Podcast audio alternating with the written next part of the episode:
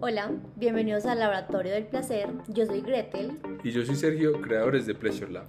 Queremos compartir contigo este espacio para hablar de sexualidad, relaciones, sexo, Amor y desamor, sin tabúes ni prejuicios. Un espacio para conocernos y explorar. Esperamos que disfrutes de este espacio tanto como nosotros y aprendas esos temas que nos da pena hablar. Bienvenidos a otro programa del Laboratorio del Placer.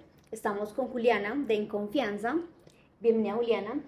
Muchas gracias, hola a todas las personas que nos están escuchando hoy. Antes de empezar, nos gusta eh, que nuestro público sepa quién es Juliana y cuál ha sido su experiencia en este mundo de la sexualidad. Bueno, yo soy Juliana Correa Carmona, soy psicóloga, soy sexóloga y soy creadora en confianza. Entonces, eh, a lo que me dedico es a atender a las personas en su proceso personal en mi consultorio y a divulgar conocimiento, a educar a través de En Confianza. Eh, antes también queríamos felicitarte porque nos parece que la forma en la que, que manejas eh, la información es súper vital para lo que queremos también nosotros, que es educar a la gente en este montón de dudas y tabúes y mitos que hay a nivel sexual. Entonces, eh, felicitaciones. Y recalcar gracias. que Juliana es una de nuestras recomendadas en el caso de que llegan muchas personas a la tienda y nos preguntan, ay, ¿tienen algún, algún sexólogo o algún sexóloga? Ella es nuestra, De una de nuestra nuestras confianza. recomendadas, sí. Entonces los espero en mi consultorio. Bueno, el tema de hoy va muy dirigido a mujeres Ujú. porque es uno de los públicos que más pues, nos llega. Pues, nuestro público es muy diverso, pero las mujeres también nos, eh, nos preguntan mucho eh, varios temas que nosotros como tal en la tienda no nos gusta manejar, ¿cierto? Porque no somos expertos. Entonces, eh, lo principal cuando, por ejemplo, empiezan a, a querer comprar un juguete un lubricante es, nosotros no, como, ¿qué te gusta? Y la mayoría de mujeres no sabe qué les gusta, ni como, ni en vibraciones, ni en texturas, ni formas, ni sabores, nada Ni en partes de su cuerpo. ni en parte de su cuerpo. Entonces, el auto, la, la falta de conocimiento es como un, un gran problema. Entonces, ¿cómo, se le, ¿cómo sé que le gusta a mi cuerpo si soy mujer? Bueno, lo primero es que pensamos que es un tema solamente de mujeres porque a veces nos hacemos solas cargo del placer y esto involucra a las mujeres, a las mujeres parejas de mujeres, pero también a los hombres. Es decir, nadie tendría por qué disfrutar su cuerpo em, solo o sola, sino también pensando en que es un asunto que se comparte con la pareja. Entonces, lo que más me encuentro en el consultorio es que normalmente no reconocemos las partes del cuerpo. Es decir, si yo a una persona le pregunto, tú ya ubicaste tu clítoris, sabes estimularlo, me preguntan, ¿qué es eso? ¿Cierto? Entonces, para todas les presento, este es el clítoris. El rey. Sí, es la majestad en el cuerpo de nosotros, de nosotras, y eh, solo que está interno. Entonces, pensamos que el cuerpo del hombre y de la mujer son muy diferentes, pero en realidad tenemos las mismas partes acomodadas diferente. Lo que tenemos acá es la vulva. Entonces, eh, normalmente hemos aprendido que la vulva en las mujeres se llama vagina y es el primer error que tenemos que corregir porque la vagina es el tubo interno, es por donde sale un bebé, por donde entra un pene. Ese es, el es un tubo de piel elástico que vamos a salir del primer mito, no importa qué tan grande sea el tamaño del pene o del juguete. Entonces, es mejor ancho que largo. Porque la vagina es un tubo de tel, es un tubo de piel elástico que solamente siente, tiene terminaciones nerviosas, el tercio externo. Entonces, si nosotros tenemos penetración, solamente esta parte, ¿cierto? Es la que va a sentir. Todo esto es una cavidad hueca, entonces no importa el el- lo largo que sea el pene o el juguete. Por eso normalmente los juguetes de forma fálica tienen texturas en la base. O sea, esta parte de acá puede ser o con texturas o con mayor vibración, o normalmente aquí está el motor del juguete, porque es lo que hay que estimular, ¿sí? Entonces, Entonces, recapitulando, vagina no es vulva, lo que normalmente conocemos como vagina es, Es la parte es interna. vulva. exacto. Y vagina viene a ser la parte interna de... Sí, del cuerpo de la mujer. Entonces, la vulva es una zona que está conformada por varias partes, ya las vamos a entender, pero es el primer em, cambio que tenemos que hacer en la forma en la que nombramos nuestro cuerpo. Entonces, tenemos los labios externos y los labios internos. Normalmente se les llamaban labios mayores y labios menores. Pero resulta que no hay dos vulvas iguales, todas son muy diferentes y hay muchas mujeres en el mundo que tienen los labios internos mucho más eh, pronunciados que los externos. Entonces, claro, si se llaman menores y los míos son más grandes, yo estoy mal, ¿cierto? Además porque es un aprendizaje que tenemos del porno de que todo tiene que ser supremamente pulcro, Y perfecto, así la, Exacto. Sí, la vulva perfecta. Y son cuerpos perfecto. intervenidos, o sea, no son cuerpos que naturalmente sean así, sino que están pues, eh, un poquito modificados para el asunto. Entonces, labios externos que equivalen a la piel del escroto en los hombres, es decir, esto. Donde está la piel que recubre los testículos es la misma que cuando estamos bebés y nos estamos desarrollando, eh, se transforman, sea en esta piel rugosa que, que abarca los testículos, cubre los testículos, o sea, los labios externos. ¿Cuál es su función? Un poco alcolchonar la zona, es decir, eh, es un poco quien la limita, pero también quien en caso tal es quien cubre y protege de golpes, de fricción, en fin. Los labios internos son un poquito más eh, delicados en piel y suelen ser babosos y lo que buscan es eh, mantener la humedad que corresponde, que no se altere el pH, en fin. Por eso tienen que ser supremamente cuidadosos y cuidadosas con los productos que utilizan porque es fundamental que aquí no se altere la composición natural que debe tener la humedad de la vulva. ¿Vale? Entonces, y esto sería lo que es el, el um, prepucio para los hombres. Entonces, aquí está la apertura vaginal, o sea, el, el lugar por donde entramos ese tubo del que estábamos hablando, la uretra, que es por donde orinamos, y el clítoris. Entonces, miren lo que por fuera se ve del clítoris, pero en realidad es esto. Entonces, esta parte, la cabecita del clítoris, que para los hombres sería el glande, o sea, la cabeza del pene, sería este botón. Entonces, vemos... que para las personas que están escuchando el podcast, eh, queda en la parte superior. queda donde se unen los labios, la parte superior donde se unen los labios. Listo. Entonces, vemos un botoncito, pero en realidad es toda esta estructura que está dentro de O nosotros. sea, la punta del iceberg. Exacto, entonces, normalmente se ha dicho que los hombres tienen muchísima sensibilidad, que la cabeza del pene pues es una cosa incontrolable, que no pueden dosificar, en fin. Resulta que la, la cabeza del pene tiene 4.000 terminaciones nerviosas.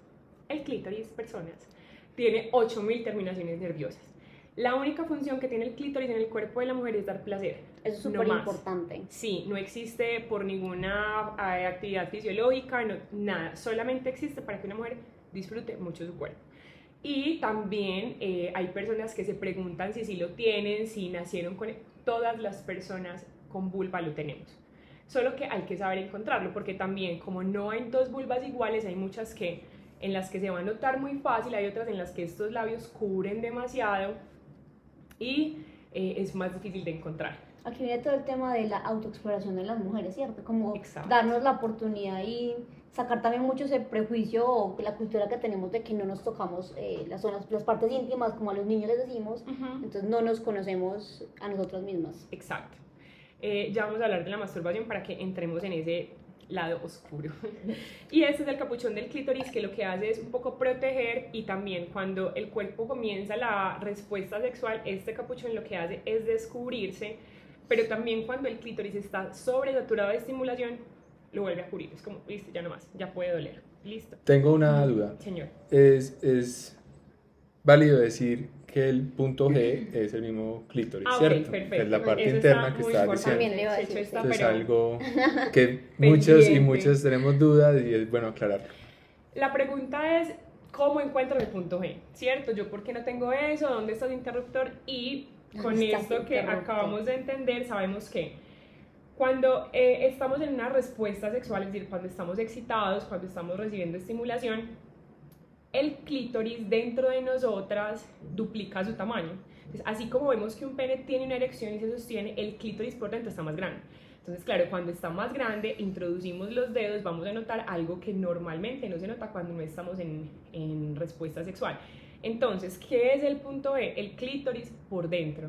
Fin. No es que unas mujeres lo tengan, otras no. A veces puede costar encontrarlo, claro, porque es que es como, ¿dónde está, pues? ¿Dónde lo ubico? Pero primero, no es necesario, ¿cierto? Si hay penetración, eh, naturalmente va a llegar pues como a, a que, el- a que toda esta estructura que es el clítoris por algún lado sea estimulada. Y además no es necesario, muchas, muchas parejas, sobre todo hombres, se obsesionan con encontrar y con poder llegar al punto B de su pareja porque creen que seguramente es todo eso, el- el exacto, placer de la donde toquen el Total. punto 20 ya esta mujer se descoloca. Y no, la verdad es que no es así, es un asunto de proceso, de saber a tu pareja que le gusta, porque también hay que decir otra cosa, Y es que la penetración no es el estímulo por excelencia para el cuerpo de una mujer. Porque eh, la atención debe estar donde está el clítoris. Claro, si hay penetración, hay una estimulación indirecta de toda la estructura del clítoris. Pero el lugar para estimular es, el, es, es esta cabecita del clítoris y está por fuera. Ahora, también depende de la posición para la estimulación, para la penetración. Pero bueno, eso es un asunto más como de acuerdos en pareja porque muchos hombres desinformados, perdonen que sea yo quien se los diga, creen que porque penetren en cualquier posición ya es muy efectivo para la mujer y no, es efectivo para ustedes porque claro, la temperatura genera pues muchísima reacción en todo el cuerpo del pene, la fricción es una cosa muy rica, muy deliciosa para ustedes, pero no necesariamente para sus parejas. Por eso es fundamental preguntar, a ti qué te gusta, esto sí es lo que disfrutas, porque tenemos muchas personas insatisfechas porque las parejas no hablan de sexo. Perfecto. es un problema gigante. Siento decirlo. Sí, aquí ya encontrando el clítoris, sabemos dónde es, qué, qué otras zonas erógenas tenemos y, y, cuando las personas dicen como qué son las zonas erógenas o dónde más tenemos terminaciones nerviosas, ¿qué, ¿qué nos puedes decir de eso? ¿Cuál es el órgano sexual más grande? La piel. Sí, clasifica. Ah. la próxima la contesta Checho. A ver, las zonas erógenas son esas que al ser estimuladas aumentan la tensión sexual. Hay algunas que están un poco em, anticipadas, que podríamos suponer que al estimularlas vamos a entrar como un poquito a ponernos un fire.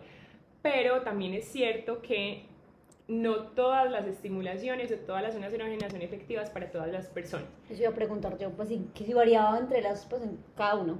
En todas las personas variantes es frecuente que el cuello, los costados del, del cuerpo, la entrepierna, los, senos, por ejemplo, eh, no sé, el lóbulo de la oreja, eh, hay muchas partes que digamos están un poquito hechas cliché.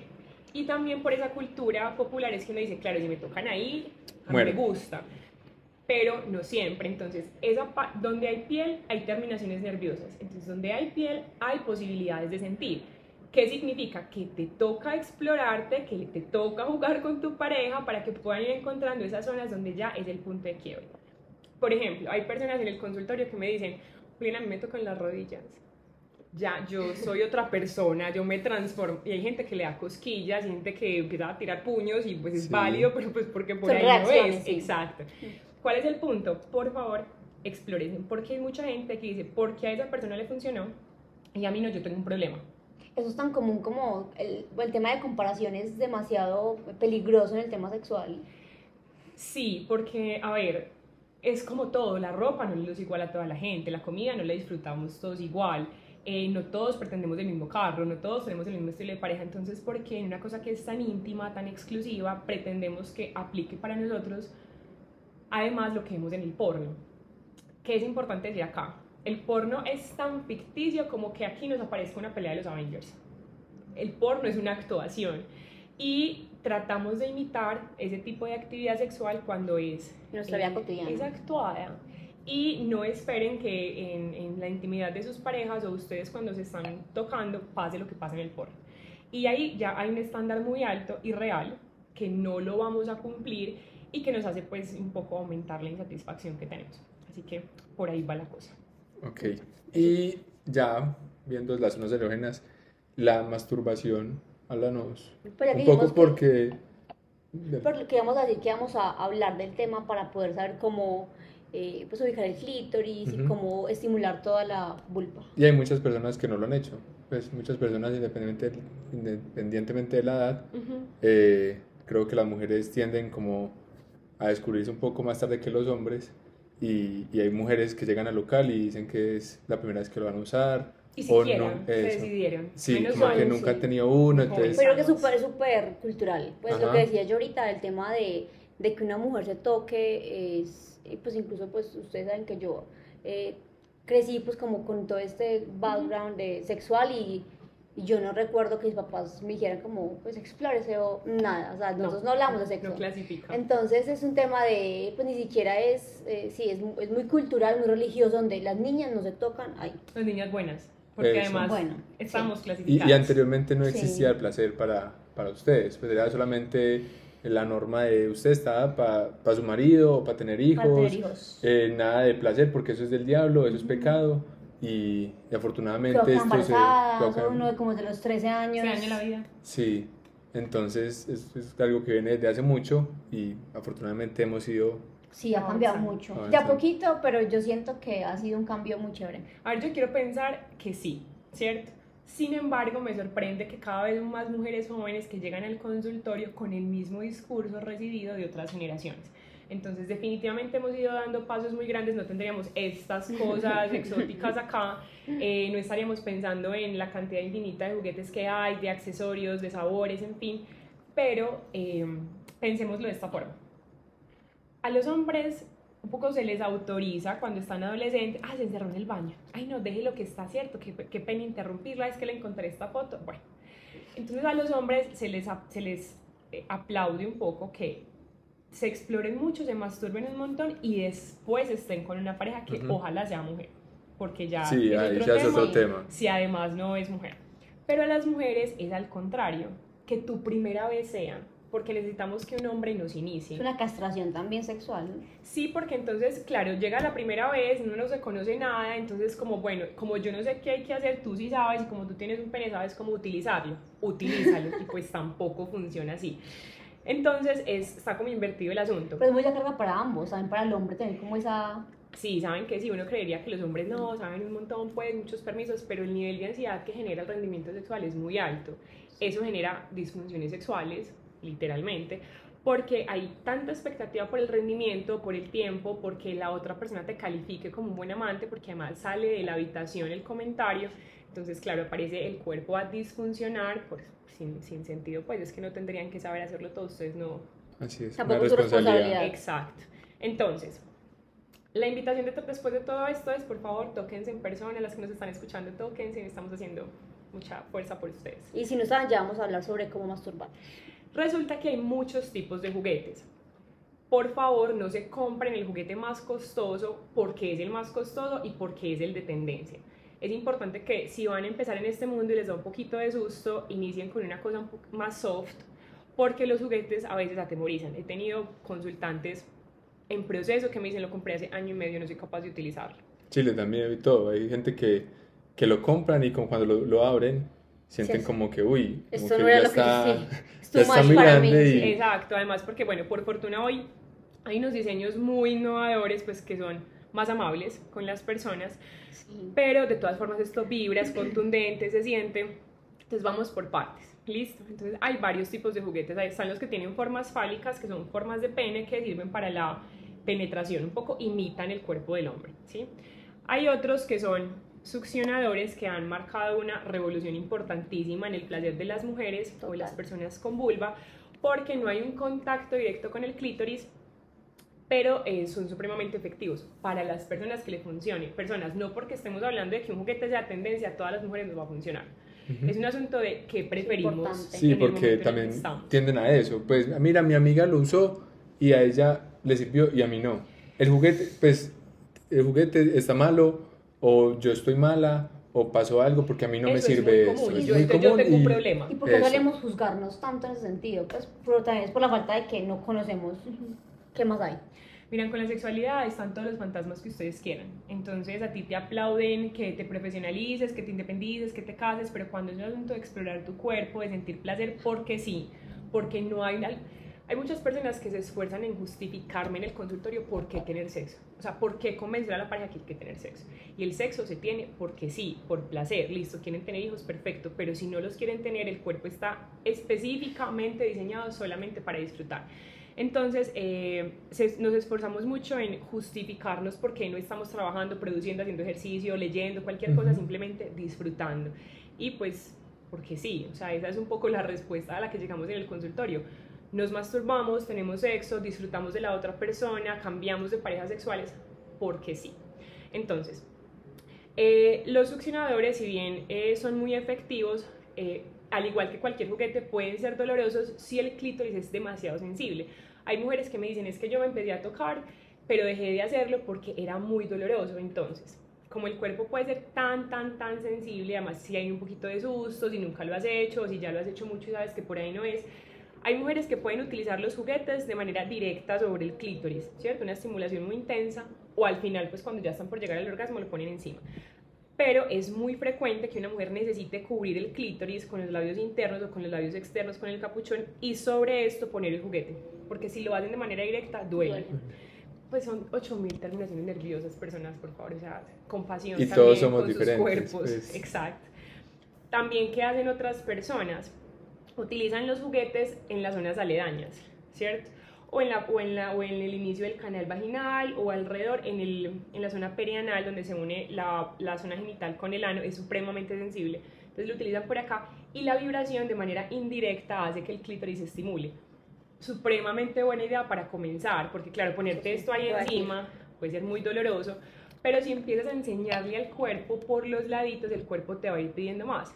Es frecuente también que una mujer que se masturbe mucho empiece con cualquier juguete por los laditos, en los pezones, en el abdomen, en los costados y después llegue de manera pum directa, cuando sabe que es el momento. ¿Cómo sabe que es el momento? Lo hace, ¿cierto? Lo hace, conoce su cuerpo, sabe cuándo le está pidiendo esa El intensidad. cuerpo se comunica. Sí, y yo creo que nosotras también tenemos que permitirnos leer esa intuición que per se tenemos. Entonces, como uno sabe que es por ahí, o uno sabe que eso está gustando, pero a veces por temor, porque "Ay, es que como me veré, nadie las está viendo, ¿cierto? Eso es lo primero. Entonces, bueno, es como escuchar la reacción del cuerpo. Entonces tenemos los juguetes tipo, eh, Fálicos, tipo los fálicos, succionadores. los succionadores que lo que hacen es emitir unas, unas ondas de aire que llegan al clítoris. Y están... em, Esos son muy buenos también. están los que son tipo bala, que son supremamente versátiles. Eso significa que se pueden utilizar en pareja, sin pareja, en el resto del cuerpo, se pueden introducir, para eso tienen estas, estas ojales para utilizarlos y muchos ya vienen no así lisos, sino con texturas para evitar el efecto vacío, pues para que no se vayan y sea difícil sacarlos. Pero todo lo que tenga esto para jalar, mucho cuidado, pues porque también no, no nos podemos exponer a riesgos innecesarios. Entonces, este tipo de balas son muy efectivas, además porque tienen control remoto, significa que es para jugar con otra persona y permite, y es menos intimidante. Entonces, puede ser un poquito más eh, fácil de avanzar con esto. ¿Qué les Y es recomiendo? pequeño, sí, como decías, es Sí. pequeñito para un primer Y vibrador. tener para todo el cuerpo. O Es pequeñito y se puede esconder muy fácil, o sea, no es solamente lo práctico, sino lo manipulable que Así puede es. ser por ahí. Y lo que decía, ahorita hablamos de las zonas erógenas, también se puede mucho usar para que descubras qué es, pues qué otras zonas del cuerpo te excitan. Puedes usarlo por el cuello, por los senos, por el abdomen, por la ingle y mirar cuál de todas las partes que tienes es la que más te genera respuesta sexual. Sí, es un asunto de flexibilidad, sobre todo porque esta es otra pregunta muy común, ¿por qué ya no me gusta como antes? Y es muy sencillo. Nosotros no nos reímos mil veces del mismo chiste, no lloramos 14 mil veces la misma tristeza. Entonces un orgasmo, uno, nunca va a ser igual a otro y un estímulo sexual efectivo no tiene que ser igual a ninguno. Hoy les puede gustar mucho una fantasía, los ponen súper en fire, lo disfrutan un montón y mañana no, mañana les aburre, mañana están, están pensando en la fantasía y se van a otra idea. Ya esa fantasía no funciona. Hay que oxigenarla, cambiarla, cambiar de lugar, lo que sea. Hay personas incluso que erotizan mucho los juguetes y el mero vínculo con esto hace que eh, disfruten el espacio, pero porque hay una emoción y una historia cargada con este tipo de instrumentos. Personas que esperaron muchos años y tuvieron mucho susto, encuentran una cosa de estas, se dan cuenta y la capacidad de disfrutar que tienen y pues se enamoran también de estos juguetes. Y están este tipo de juguetes que eh, son un poquito más específicos para las personas que nos están solamente escuchando. Es como si fuera una florecita con los pétalos hacia afuera. Entonces lo que hace es no ser tan directo, ¿cierto? Entonces es un movimiento que puede pasar por labios, que puede pasar eh, por capuchón, puede pasar por labios, puede incluso pasar por apertura vaginal y no es tan enfocada si no la quisiéramos.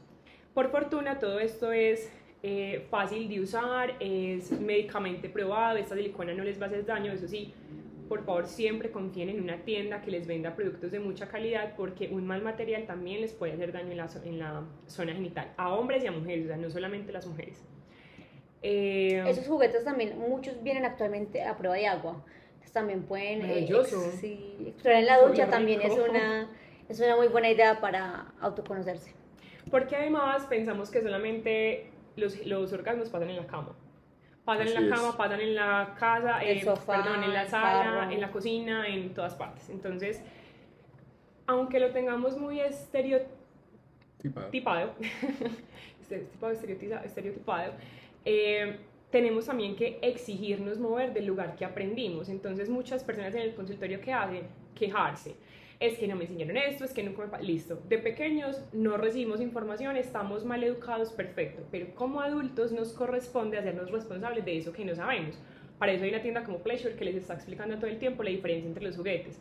Para eso están confianza que les está diciendo, pues tejeros mentiras, perdón, la verdad es esta, explora esto, ensaya esto, esto es un mito, esto es real pero va a depender de lo receptivos o no que estén ustedes a entender. O lo abierto también que tengas eh, tu mente y tu, pues, tus ganas de explorar, porque también eso es muy personal.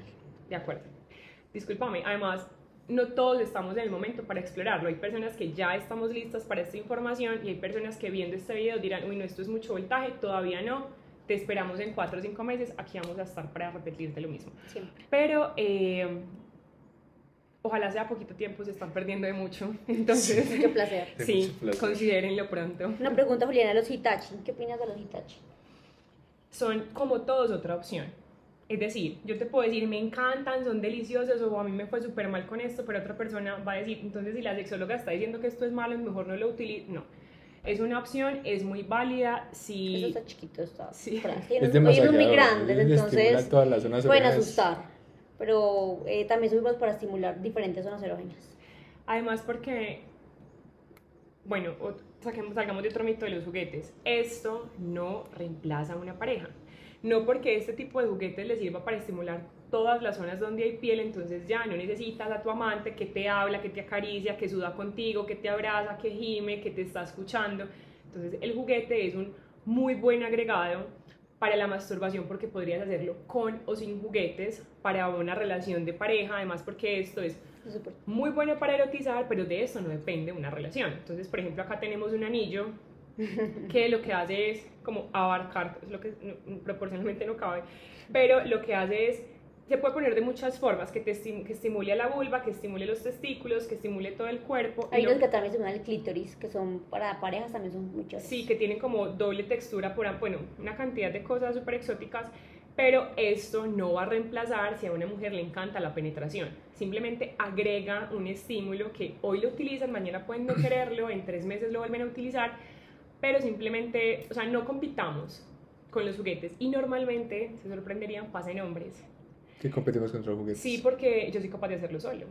Yo no necesito eso. Ella, eh, yo soy un macho y, ella no necesita un juguete. Exacto. Eso nos pasa en las tiendas a veces. Van parejas y, les ofrecemos un juguete para que exploren, conozcan, jueguen y el man es como Sí, y no es la pena. Pues ahí delante, no, ella no necesita eso. Eh, pues ella me tiene a mí. Cosa, si lo necesita y ese macho peche peludo no, va a pues porque... Y más la gente que pasa, por ejemplo, por la tienda también que pasa riéndose y la mujer quiere entrar y el hombre no, que no, que para qué, que para qué vamos a entrar allá. Todavía falta mucho por, por avanzar en este, Esa es este nuestra, y les voy a decir una cosa, nada más sexy que una pareja que quiera probar. Así es. Y probar no significa hacerlo todo. Más adelante también vamos a hablar de eh, los juguetes en pareja. Sí, pero vamos por partes. Así es. El punto es que cuando ustedes están abiertos a probar, no significa probarlo todo, decirle que sí a todo. Lo más, mírenme señalando con un juguete. lo más importante en el sexo, en el placer, en los acuerdos de pareja es saber decir que no. Es saber qué me gusta y qué no me gusta. Y cuando mi pareja dice no, es un no innegociable y yo busco por otro lado. No es forzar el sí y que después haya arrepentimiento, insatisfacción, dolor, daño en el cuerpo. Entonces, esto siempre será una opción, los, los lubricantes siempre serán una alternativa, pero yo tengo que saber hasta dónde voy. Y, y, si la pareja no sabe, por ejemplo, también es como darse la oportunidad de explorar y decirle, no, está, esto no me gustó, pero esto sí me gustó. Entonces, si no sabemos explorar, es para mí es, es lo primero. Pues vos no sabes, si no te gusta, pues no es no. Pero si no sabes, pues date la oportunidad de explorar un juguete, un lubricante, una práctica sexual, porque no todo está acá. Y si no te gusta, pues lo conversas. No, eso no me gustó, la verdad quiero que pruebe otra cosa. O puede que sí, me, me, encantó, no sé, que me amarren esto. y, con sus amarres, exacto. Entonces, para mí es puro tema de abrirse y explorar. Mira, es muy particular porque cuando las parejas llegan al consultorio creen que no saber es un problema. Juliana, es que no sabemos, es que no queremos intentar, pero la rutina sexual nos tiene pues acabados, estamos pensando terminar la relación y yo, yo les digo, menos mal no saben, o sea, es que tienen todo por Sí, que nacer. Ahora, no se desborden, empecemos por partes, pero siquiera no sabe nada para que tenga con qué entretenerse. Ujú. Total. Entonces, no piensen que el desconocimiento en este tipo de cosas es un problema, está muy a favor de ustedes si están dispuestos a hacerlo juntos. Pues porque tampoco es como de, de egoísmo, pues de tenemos que hacer lo que yo prefiera. Así que yo creo que si no queda claro, la invitación es a, por favor, así lleven mil años juntos, explórense y encuentren qué es eso que en este momento a sus cuerpos y al cuerpo de sus parejas les genera placer. Listo. Juliana, Muchas muchísimas gracias. gracias. a ustedes, entonces los esperan en la tienda, por favor, hay mil opciones y ojalá eh, esto lo que permita es que tengan muchas historias entre ustedes, insisto, esto no es para contárselo a todo el mundo, esto no es para que los evalúen, eh, con esto no van a quedar como buenas o malas parejas, van a quedar como parejas que de verdad se están cuidando. ¿Cómo te, cómo te encontramos? En Digamos, Instagram me encuentran como En Confianza y en eh, mi página web es www.enconfianza.co y en YouTube En Confianza. Cualquier duda que tengan, cualquier eh, eh, problema que sientan que puedan tratar con Juliana, ella siempre está atenta a ustedes y es, es muy chévere hablar con ella. Los espero en mi consultorio. Chao. Chao. Oh boy.